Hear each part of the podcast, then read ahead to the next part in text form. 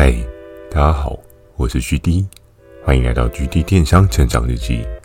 透过每周十分钟的电商成长故事，帮助你更加理解电商市场的运作。如果你有想要询问的电商相关问题，欢迎大家寄信到秒算的 mail，或是可以在留言板留言给我。First Story 有推出新的语音留言功能，期待大家可以给我更多不同的建议。好的，我们正式进入今天的主题。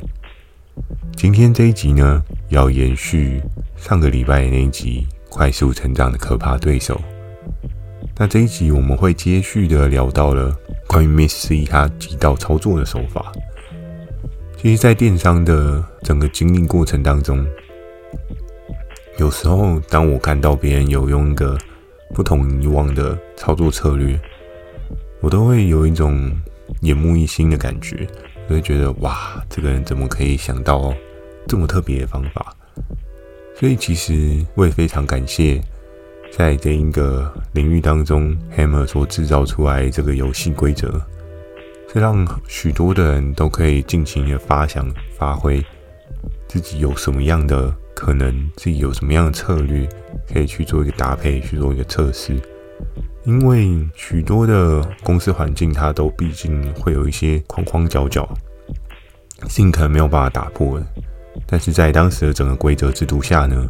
虽然我们依旧有一些对应的规范，可是对应的这些规范呢，它其实是有一些弹性可以调整的区间哦，并非是怎么样就应该是怎么样，而是你可以去发想一个更好的可能。那其实，在电商的整个大环境，大家彼此竞争的状况之下呢，每个人的操作策略跟手法一定会不一样。包含像现在，我近期有看到许多出来当虾皮讲师的。其实我觉得每个人都有他每个人厉害的地方，也都有他特殊的策略操作。每个人对于产品的看法不一样，因为这个市场上总是有的人喜欢拼量，但有时总是有的人喜欢守利润。这件事情没有所谓的对与错，只有在于这个方法是不是真正的适合你。因为每个人的基础的筹码面都不太一样，总不可能要一个，总不可能要一个原本他的资金水位只有不到十万的小资族，要他去做一个千万的大生意吧？这到最后，那个人我相信负债破产的可能性会非常的高哦。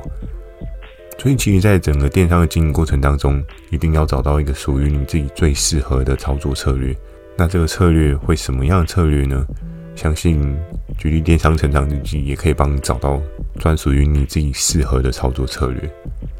好，我要切入主题来跟大家仔细的聊聊 Miss C 它的策略操作。上集有跟大家提到 Miss C 它主要的策略操作品项呢是行车记录器。那其实像行车记录器呢，大家对它的观感印象会是什么呢？我其实有稍微去思考一下当时 Miss C 它可能操作策略。我相信多半的人。会做的一些策略操作手法呢，你可以去看到一些品牌之间的互相竞争哦。举一个大家可能比较能够熟悉的例子哦，就拿 iPhone 跟 HTC 跟 Samsung 三家做比较好了。你可以在他们初期都很火热的时期，看到各家有各家不同的竞争态势，然后又推出不同的策略。你可以看到，在那时候 iPhone 只出单一支、单两支的时候。那那时候 HTC 是一个机海策略哦，我记得在那时候，哇，好老的阶段还有什么 XL，然后还有 EVO，还有 Butterfly，然后 HTC 用了这样的操作策略之后呢，你也可以看到韩国的 Samsung 他们也用了对应不一样的操作策略，S1 啊到 S7 啊之类的那些，也是机海战术，主打低中高价的客单族群去做一些策略操作。所以每个人都有他不同的操作策略。那 Miss C 他的策略操作在这个领域有什么特别的地方呢？在上集有跟大家提到，他前期打造的那个超强的堡垒是，他手上握有所有最强势的厂商。当然，可能很多人会说，诶，那他有跟 Mio 合作吗？Mio 在行车记录器的这个领域也是一个 top 的水位。但是我觉得在当时的整个策略操作上面呢，其实 Mio 它比较偏向是像是 Apple 的这样子的水位哦，等同领域之间的交换的话，它比较像是 Apple 的水位，所以他有点在当时的环境呢，他是一个领先者、领导者的位置。那很多在买行车记录器的人，多半我相信现在应该还是很多人蛮爱使用密友的这个牌子哦。尽管现在在市面上有其他的第二品牌、第三品牌出现，但是密友它还是有一定的强势程度。当然，它中间可能有很多它的策略操作、跟它的故事包装、跟它的消费者体验流感是很好的，所以也打造出密友它可以一直一直的维持在一个特别的单价水位哦。而且在曾经我跟对应的合作伙伴聊过，其实密友他们的控价是非常非常的严格的哦。尽管是比较一线的大平台，他们也是会必须要符合他们的控价原则。那最多最多呢，它就是会有一些额外的优惠配套，比如说像是送你什么送你什么。我们可以看到很多的品牌商呢，他们比较偏向是赠消费者好礼，而非是直接的打价格战哦。那在那时候，Miss C 手上的合作伙伴，我不确定有没有密友，但是我记得在那时候。他所操作的策略，密友并非是最大最大的主轴。他自己手上南瓜的，除了密友以外的合作伙伴呢，我相信至少有个七八家跑不掉。那这个也是因为他先天的优势，他的至亲好友有认识对应的类别，所以他也知道要去找哪一类合作伙伴。所以其他的这个策略操作呢，当时快速的建立起来整个成功版图，整个最强的军队。这个军队号称是传说跟 Tank 也永远打不进去的阵容哦，因为传说跟 Tank 他们比较着重于还是在于生活百货类、生活小物啊，又或者是说其他的类别，所以三 C 的类别 Tank 也有少数的品项是有进去涉猎的。可是呢，Tank 他手上的三 C 合作伙伴呢，比较偏向是一些小型穿戴的合作伙伴，并非是像是行车记录器这种高门槛的合作伙伴。尽管 Tank 手上他有对应的底牌，但他也很难去跟 Miss C 去做一个抗衡。所以那时候呢，不管是 GD 我还是其他的皮革传说，又或者是 Tank，甚至是满满手上可能零零散散的会有一两家的小型的合作伙伴，但是在 Miss C 他这种大军碾压的状况之下呢，没有任何一个人可以打得赢他。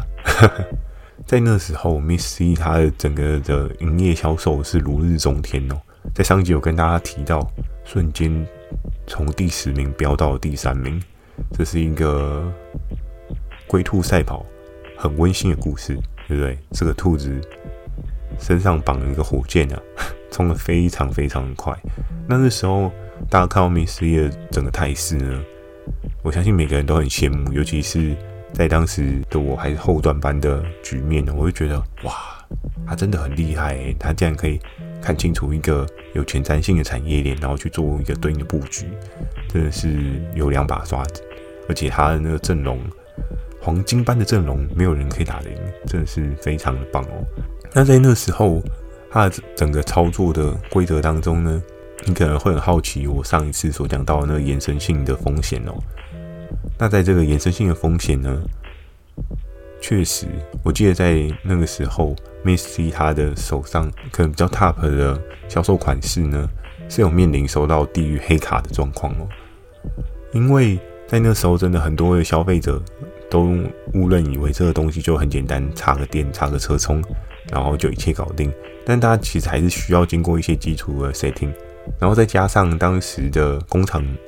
我相信他们的晶片技术可能还没有到这么这么的 high level，所以你也知道，在比较初始的智慧型产品跟再到现在比较成熟的智慧型产品，这中间的鸿沟是有多大的？有时候面板如果是触控式的，你可能还会有点不到那个选项键的困扰，又或者是说，诶，在录制的过程当中，可能一震一下，然后一断电啊，就没有录到，诶，那你这个行车记录器。不就没有作用了吗？因为你一定要持续的一直有录嘛，才会帮助你在行车上面有一个更好的安全状况。所以那时候呢，Miss C 他尽管他有这个最强的阵容，但是他也常常遇到了天外飞来一笔的这个陨石打击哦，就是这个地狱黑卡。然后这个地狱黑卡，我印象中那时候他的 Top One 的商品销售提案呢，也有中过一次。那在当时候，他怎么样去赢过这样子的地狱黑卡所造成的风险危机呢？这就是一个接续下来，我觉得更值得人深思的一个话题哦。在当时，Miss C，我看到他操作的策略呢，他平均每周在行车记录器上面的提案呢，都固定至少有个十到二十张。诶，很多人就很好奇说，嗯，在那个时候行车记录器能够有这么多的花样可以做，这就是一个规则外的规则。我相信很多人可能会很好奇，Miss C 他。是怎么样打破这样的规则？那其实，在当时呢，行车记录器它可能规格并没有到很多。我记得一开始好像出的是三点七还是四点七吧。很多人都知道它的那个后视镜的那个行车记录器，它上面可能会有一个画面大小。在当时呢，Miss C 它非常聪明的，它去切割了对应可能被更动的所有的规格哦。他去跟他合作伙伴说：“假设你今天有做一个三点七寸的荧幕，那你再去帮我找看看有没有三点八寸、三点九寸、四点零寸、四点一、四点二、四点三，全部你都先做一个 setting。然后你的内部的规格呢，有买过行车记录器的人大概就知道，理论上四百八十 P 的应该是 超模糊的吧？你要拍什么？所以至少你要七百二十 P 以上。那七百二十 P。”可能它再往上一个规格就是一零八零嘛，那一零八零它可能还会有对应在更高阶的规格，然后甚至会有四 K HDR，就其实会有很多很多的专业的不同类似的规格是可以去被满足、去被延伸的。所以在当时候呢，整个的策略操作，Miss C 很有效的在他的军队当中去给他的合作伙伴一个很明确的指令哦。就是我要的，就是你把整个规格延伸到一个极致化。我要的是这市场上的所有规格，我们都有。所以那时候呢，尽管 Miss C 他经过这个地狱黑卡的打击哦，他能够做的事情就是，哎，今天这一支产品经过地狱黑卡，然后给 out 出局之后呢，它很快速的又可以补再补出了另外一个规格的行车记录器。然后在当下，所有的人都看傻，就是这一套的规则真的是太酷了，真的是打破规则的一个操作架构。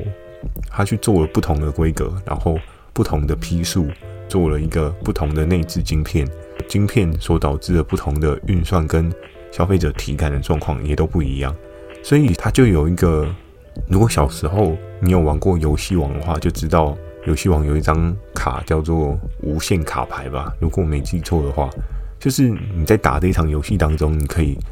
一直一直一直不断的去替补你的牌，去补充你的牌。那当你手上的牌中越多呢，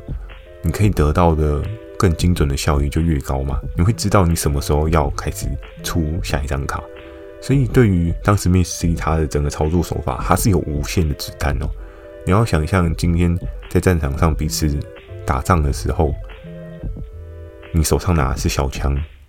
然后 Miss C 他手上拿的是格林机关枪，哎、大炮的等级耶，怎么可能打得赢？对不对？所以这时候呢，Miss C 他整个策略操作，至少让他拥有了半年的超强的黄金兴盛期哦。然后他那时候。连夜在跟合作伙伴讨论整个规格的制度调度，就是他也会很认真的去跟当时的对应 QC 的主管去沟通，说：“哎，我这个规格是差在哪边？比如说我这个有 HDR，然后我这是 4K 的，还是我这是 1080P，然后还是说这是比较 low price 的是 720P 的，那我们就是要来做市场的带入，整个的布局规划之下呢。”因为 Miss C 他打的这个策略真的非常非常非常的厉害，然后有无限的子弹，然后又有无限的业绩。当然，你说是不是都没有个顶？还是有个顶？可是我记得在当时的疯狂销售夹击之下呢，Miss C 光是靠这个类别，单个月应该至少有破千万吧？你很难想象破一千万这个数字在单一个月。你可以接触到这个数字是一个非常可怕的事情哦。我相信多数人真的是很难想象，哇，这个市场规模到底是在干什么，对不对？怎么能够做着这么的厉害。那在那时候呢，我们这一群人就只能在旁边干瞪眼看他表演。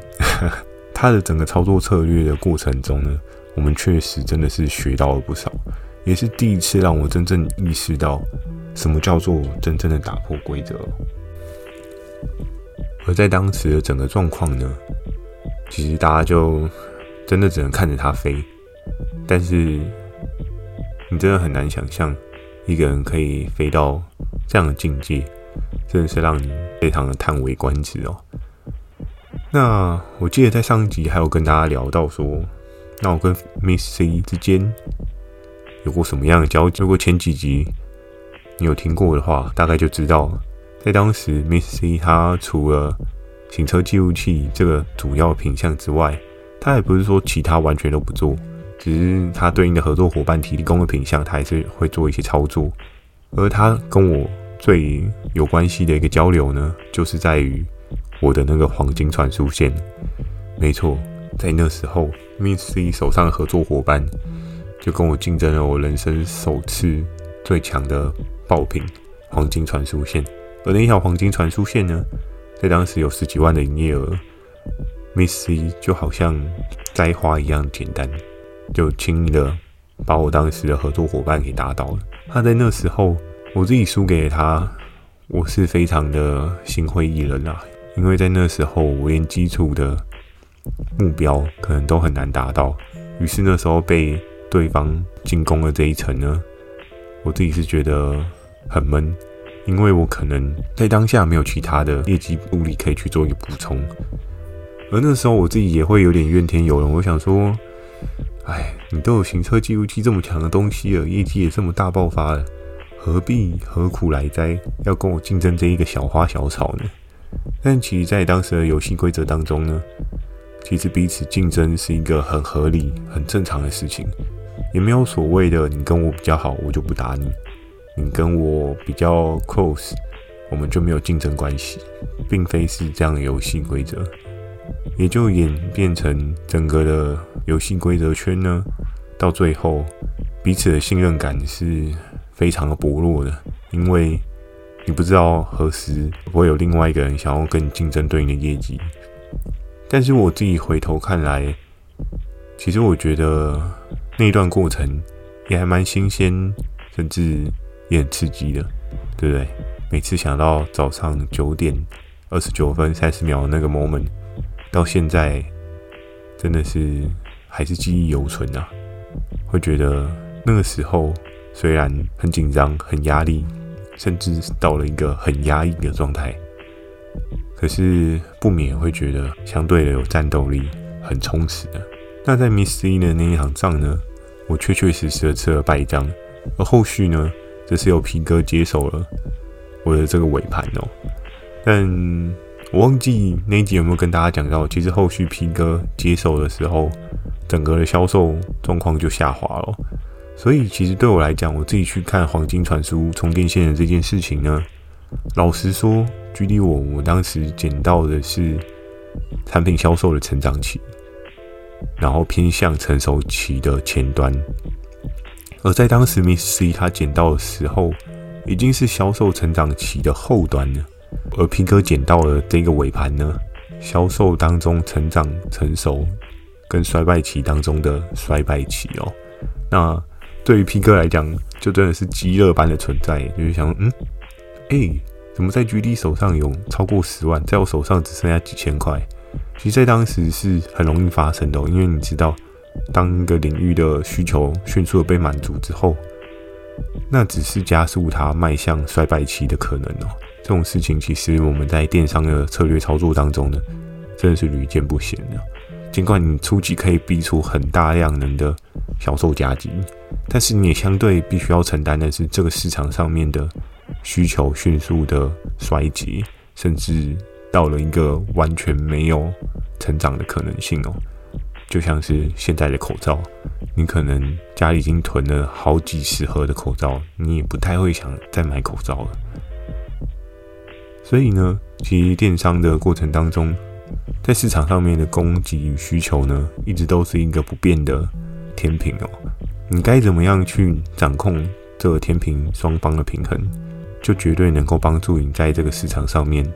有更好的生存法则哦。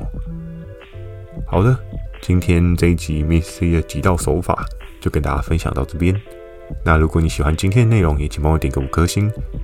有想要询问电商相关问题呢，也不用太过害羞，可以寄信到描述栏的 mail，或是你可以在留言板留言给我。Firstory 也有推出新的语音留言功能，懒得打字的话呢，这也是一个很棒的鼓励方式哦。期待大家可以给我更多不同的建议，我会在 Facebook 跟 IG 不定期的分享一些电商小知识给大家。记得锁定每周二晚上十点的《距离电商成长日记》，祝大家有个美梦，大家晚安。